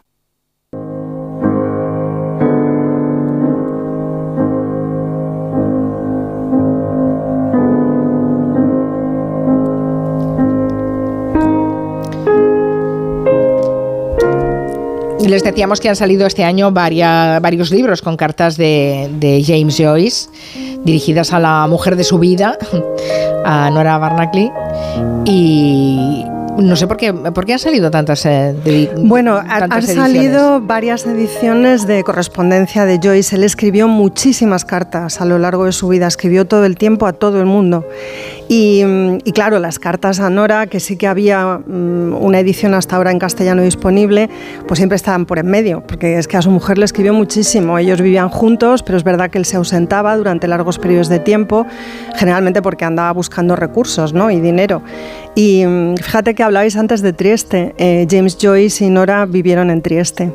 Y claro, a diferencia de, de, Maximiliano y de Carlota, llevaron una vida bastante triste y lamentable porque eran pobres como ratas. Por eso él él viajaba tanto, ¿no? Y como digo, cada vez que se movía, escribía Nora. Ellos mantenían una relación eh, epistolar, además de la relación, luego, digamos, física y presencial, ¿no? Que tenían en el tiempo en el que, en el que vivían juntos. Claro, tuvieron dos hijos. Yo me he fijado en concreto en un volumen estupendo que ha publicado la editorial Navona eh, con el título La perfección de mi arte. Son unas cartas escogidas eh, por el biógrafo de James Joyce, que es Richard Ellman. Y en este volumen en concreto, que como digo acaba de salir, eh, están las cartas completas de Ella Nora, porque hasta ahora las que teníamos eran las que Elman había seleccionado en los años 60 y había tenido que suprimir algunos fragmentos, porque mm, bueno, es uno de los nietos de Joyce mm, por parte de su hijo Giorgio, porque su hija Lucia no, tuvo hijos, quien se ocupa, digamos, de del patrimonio eh, de Joyce literario y había preferido que determinados pasajes no salieran a la luz pública. Ahora ya sí se han podido publicar íntegras y además Elman está muy contento de que sea así porque digamos que la intención de Joyce o, él tenía conciencia de que estas cartas iban a conocer algún día y él realmente buscaba, digamos, escribirlo todo abarcarlo todo con la escritura. También eso, ¿no? También lo que sucedía en la intimidad entre los dos y, bueno, y, también lo que los dos conseguían a través de las palabras que intercambiaban. Yo si queréis os recuerdo quiénes son estas dos personas muy brevemente. Yo sé que James Joyce es un escritor muy conocido, seguramente más conocido que leído, ¿verdad? Sobre todo porque... Bueno, es casi un mito. es un mito. es como los documentales de la 2, ¿no? Parece que todo el mundo ha leído Ulises y nadie lo ha leído realmente. Ulises es una obra muy complicada. Yo creo que a lo mejor sí que entre nuestros oyentes tenemos lectores de dublineses, ¿no? Seguramente mm. sí, porque bueno, es una novela mucho más corta, más accesible. Eh, yo tengo que decir que leí Ulises en mi juventud y me flipó mucho. Seguro que ahora sería absolutamente incapaz de leer algo así. Además, no siento un especial interés. Sé que Finnegan's Way, que es una novela que casi nadie lee porque resulta muy complicada para frustración de Joyce, que dedicó 15 años de su vida, nada menos, a, escribir, a escribir ese libro. Y bueno, él es conocido y, como digo, no necesita mucha presentación. Quizá interesa más entender por qué es tan relevante la relación que mantuvo con su mujer, con Nora Barnacle. Estas dos personas se conocieron en una fecha que es tan mítica como todo lo que rodea la vida y la literatura de Joyce, el 16 de junio de 1904. Hay gente que lo celebra. ¿eh? El día de eh, Ulises. Sí, claro. Cuando Joyce vio pasear, siempre cuentan, eh, a la orilla del río Liffey, que cruza Dublín, a una guapa muchacha, alta y pelirroja, ella era así muy espigada, hay fotos de, de Nora, la verdad, era una mujer bellísima, eh, Joyce la detuvo, le preguntó quién era, Nora le respondió, le dijo quién era ella, Nora Barnacle, y pocos días después quedaron y se dirigieron a una zona oscura eh, del embarcadero, el puerto de Dublín. Bueno, ahí lo que podía haber sido un intercambio de palabras, a lo mejor un beso furtivo, pues fue otra cosa diferente. Eh, es conocido que Nora masturbó a James Joyce. Y este fue el acto, eh, digamos, fundacional y carismático de, una relación que empezó entonces y no acabó hasta 37 años después, cuando Joyce murió. Después Nora le sobrevive. Este, este encuentro planea todo el tiempo la relación entre ambos, porque no solamente funda la pasión amorosa de Joyce hacia su mujer, sino también los celos, los celos patológicos que él sufre durante toda su vida, porque la iniciativa, digamos, de Nora le complació, pero luego después también le generó muchas dudas, porque empezó a preguntarse desde muy pronto si es que ella estaba, tenía, claro. estaba acostumbrada a hacer ese tipo de cosas, ¿no? O sea, estamos ante un comportamiento pues típicamente masculino de la época, ¿no? De, pero bueno, esta mujer me ha encantado, pero al mismo tiempo esto, ¿de dónde viene, no? Eh, Joyce además era un hombre que había experimentado mucho, digamos, con el sexo desde una edad muy temprana y siempre con prostitutas. Nora, por su parte, había tenido solo un novio, pero era una mujer que había sufrido abusos en la infancia, porque había quedado huérfana muy pequeñita y la habían enviado a vivir a casa de unos parientes el, hombre de la casa, que era su tío materno, abusó de ella. Y bueno, ella había decidido abandonar ese hogar y se había trasladado a Galway, donde trabajaba pues de lo que podía de, la bandera. Y cuando la conoce eh, James Joyce, trabaja eh, como camarera de hotel, o sea que era una mujer mm, que tenía una procedencia social algo diferente a la de él y que vivía una vida independiente, pero digamos eh, de manera muy ajustada, ¿no? con, con bastantes penurias. Ellos se conocen, como os cuento, en el año 4, pasa esto, que os he explicado también y que, como digo, es fundacional y muy importante en la relación que van a entablar los dos. Y a partir de ese momento ya no se separan. Unos cuantos meses más tarde eh, deciden abandonar Dublín eh, James eh, quiere marcharse a Europa, a la Europa continental, van primero a Francia, después van a Suiza y acaban quedándose en Trieste. Él allí se gana la vida malamente dando clases de inglés, le pide todo el tiempo dinero a su pobre hermano Stanislaus. Eh, sabéis que Joyce es el primogénito de 10 hermanos, creo que hubo 15 o 14 embarazos en el caso de su madre, pero sobrevivieron solo 10. Él es, como digo, el primogénito. Y bueno, él, que es una persona que tiene no tantos problemas como su padre, que tenía muchos, pero sí bastantes para administrar las finanzas familiares, depende durante periodos muy largos de tiempo de su hermano Stanislaus, con el que mantiene también correspondencia que se puede, se puede consultar en este volumen que os cuento en La perfección de mi arte. Eh, bueno, en Trieste pues llevan esa vida que ellos llevan, él como os digo va de acá para allá buscando más trabajos, más recursos, mm, eh, en esos años hay mucha correspondencia entre los dos por esas ausencias de él. Y ahí conoces, eh, en la correspondencia entre los años 4 y 12 yo diría que conoces perfectamente a Joyce, su manera de relacionarse con Nora, con las mujeres, con la literatura. Eh, no sé si sabéis también que a él Jung, que llegó a tratar a su hija Lucia, que estuvo siempre muy enferma, mm, parece ser que de una esquizofrenia, Jung diagnosticó a Lucia de esquizofrenia, también a Joyce. Yo esto no lo sabía, lo he descubierto estos días. Em, le diagnosticó otra esquizofrenia, lo que pasa es que dijo que la tenía contenida por la escritura.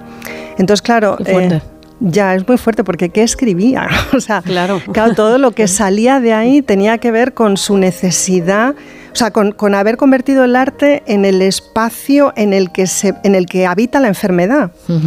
Eh, bueno, esto desde la perspectiva de Jung, que tampoco es que tengamos que hacerle un especial caso a Jung, pero evidentemente Joyce era una persona muy especial. No sé si era esquizofrénico o no lo era y tampoco importa demasiado. Era incontenible, era como digo un transgresor era un hombre em, cariñoso, afectuoso, pero también muy exigente y muy demandante. Tenía un comportamiento muy infantil con Nora, con su madre, con su hermano Stanislaus.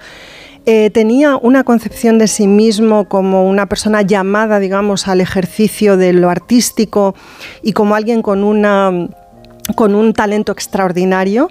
Me hace mucha gracia porque su biógrafo Richard Ellman dice que su conciencia de ser talentoso precedió al talento, o sea, él tenía muy claro que era muy listo antes de serlo, o sea, estaba muy seguro de sí mismo ¿no? y de sus capacidades. Y además eh, le gustaba cantar y cantaba bien, mirad lo que os he traído. How long farewell I send to thee. ¿Este es Joyce cantando? No, pero ah, casi, casi, casi. Es lo más cerca que, que, que podemos estar de escucharle a él. Es una recreación de cómo cantó y de lo que cantó en un concurso al que se presentó pocos meses después de conocer a Nora, concurso que no ganó, pero que de haber ganado le hubiera valido una beca para estudiar canto en Italia. Fijaos que igualmente acabó en Italia, ¿no? Acabó en Trieste. Pero sonaría más o menos así, ¿no? Esto lo ha hecho un musicólogo irlandés. Sonaría más o menos así. Sabía cantar, sabía entonar y además le interesaba la música. Sí, sí, pero necesitaba clases, ¿eh? eh urgentemente, urgentemente, claro, era, de eso iba, ¿no? De hecho, eh, él escribe musicalmente, o sea, Joyce tiene una relación con la palabra que guarda que, está muy vinculada a lo sonoro. Le, interesa muchísimo el sonido. Nora contaba que cuando él se encerraba a escribir se partía de risa y era porque escribía y después lo leía en voz alta y la sonoridad de lo que había escrito le causaba mucha risa. Por cierto, Nora nunca admiró a su marido como, como escritor entre otras cosas porque no le entendía, no terminaba de entender lo que Joyce escribía y tampoco era una mujer a la que le interesara la literatura. Le admiró por el tipo de persona que era, es decir, le causaba fascinación Joyce eh, como ser humano, no como escritor. Y yo creo que esa es también una clave importante para entender la relación entre estas dos personas, porque a Joyce le pasaba lo mismo con Nora. Le causaba fascinación esa mujer, ¿no? su iniciativa, su presencia de ánimo su temperamento, no sé, había una conexión mm. entre ambos que, bueno, pues llevada, digamos, al terreno de lo epistolar, mm, pues... Eso, hablemos de las cartas, que hemos dicho que nos pondríamos morbosos. Eh, que, claro, bueno, es que, a ver, no queda más remedio, o sea, realmente cuando las tienes delante, pues es lo que experimentas, morbo. Eh, yo no quería traer aquí como pasajes descarnados, hay pasajes descarnados, porque ellos se incitaban, digamos, al sexo mediante esas cartas. Entonces hay una reproducción eh, de algunos de los intercambios que tienen. Hay, bueno, pues hay masoquismo, hay coprofilia, hay un sexo muy, muy descarnado, muy, muy abierto, muy, eh, muy gozoso también, muy divertido y muy loco. Eh, no quería traer eso porque igual me regañáis muchísimo. Entonces lo que he traído es otra cosa donde eso se intuye, pero no se hace expreso y lo va a leer Antón Hombre, con todo el cariño. Está invitado. Y va a hacer de Joyce y le va a poner muchísima intención porque Antón es muy buen actor y viene absolutamente preparado, ha estado ensayando, me lo ha dicho, durante días. Bueno, pues se ha metido vamos- en el papel. Vamos a crear el ambiente, ¿no? Sí, por favor. A ver. No, no, esto- A ver, esa musiquilla. Bien, esta va bien. Sí. Cuando quieras, Antón.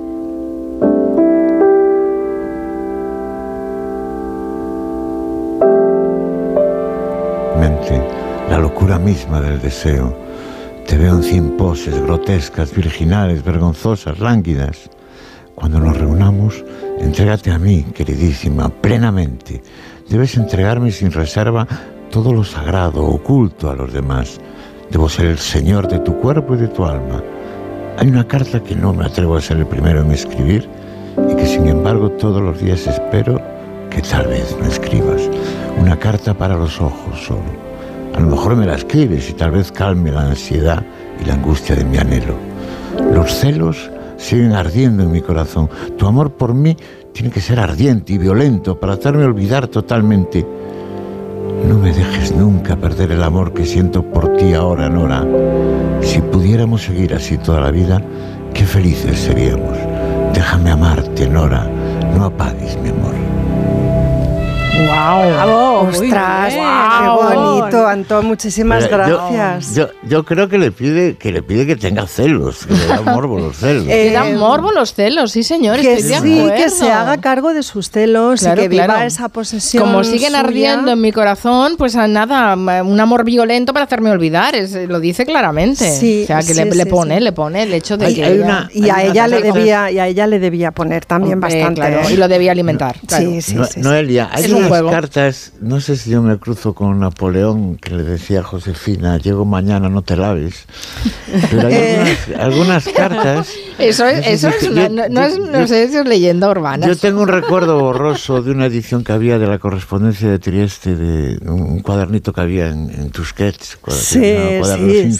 sí, sí. Y yo no sé si había una carta que le, le gustaba el mal olor de ella, no lo sé. O, Ah, o mi, eh, mi morbosidad sí, lo ha inventado, lo ha querido pensar. No, no, le los olores de Nora, sí. Y bueno, hay mucha analidad en esta relación también. Eh, sí, hay ¿Puedo salir un coprofilia.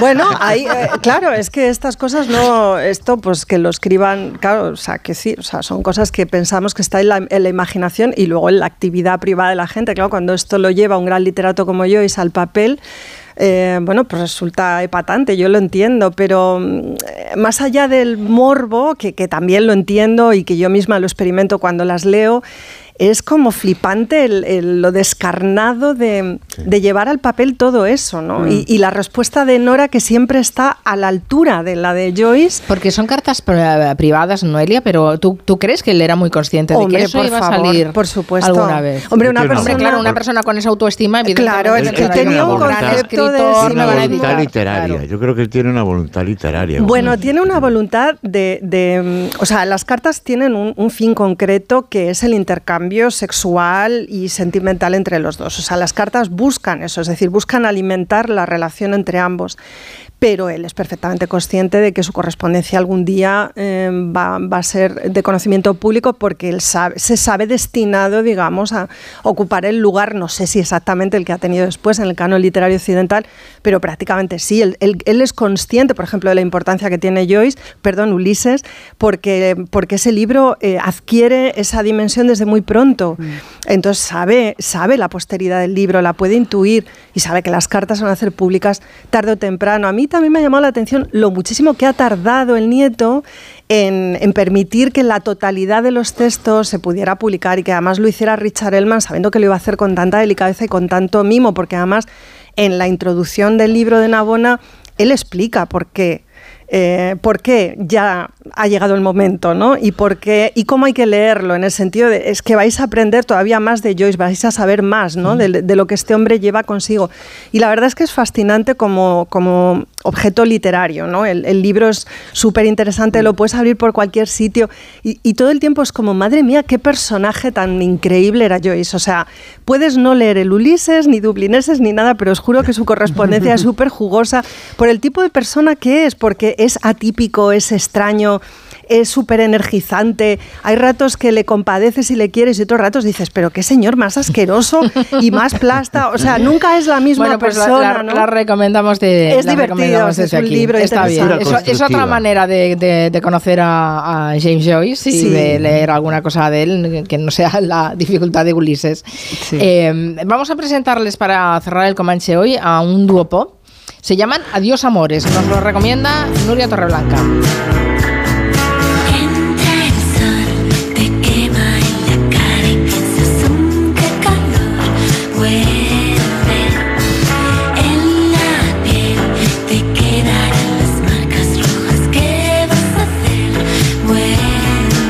Que esté pensado ¿eh? para estas cartas así, para que va bien, va bien la temperatura.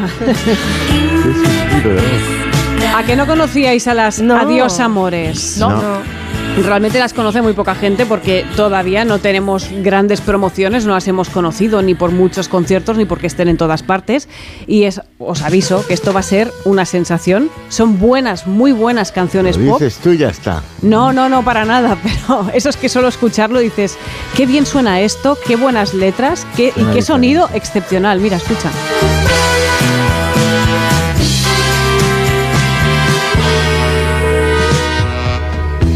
Dos chicas, se llaman Imán Amar, que ella es de Melilla, y Ana Valladares, que es de Huelva.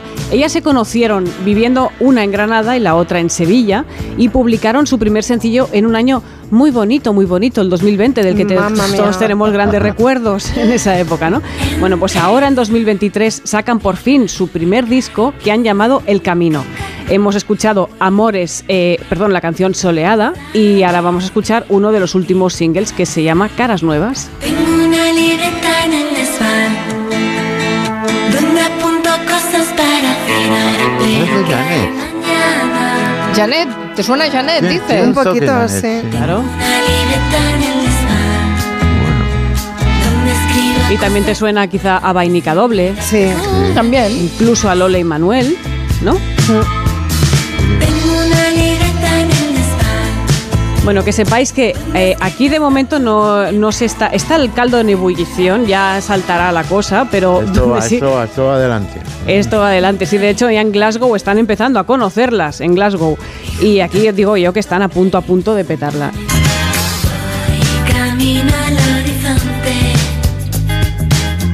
Estos son las grecas. sí que tiene ahí un homenaje.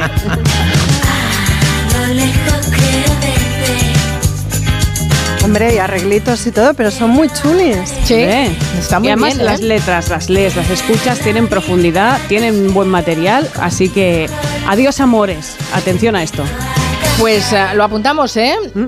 Y Sí, sí. seguimos las recomendaciones siempre a pies juntillas aquí en y, el, el, y el Comanche. sonido, fijaros en la música actual, lo mejor es la fabricación del sonido. Vamos a poner el punto y final, que nos vamos ya va hacia el bailando, fin de ¿no? semana. Sí, nos vamos yendo hacia la puerta del estudio. Gracias, Nuria Torreblanca, Adiós. Noelia Danez, cuídese Trigémino. Gracias, Gracias. Reixa. Gracias. Y a ustedes hasta el lunes a las 3. Buen fin de Adiós, buen fin de semana.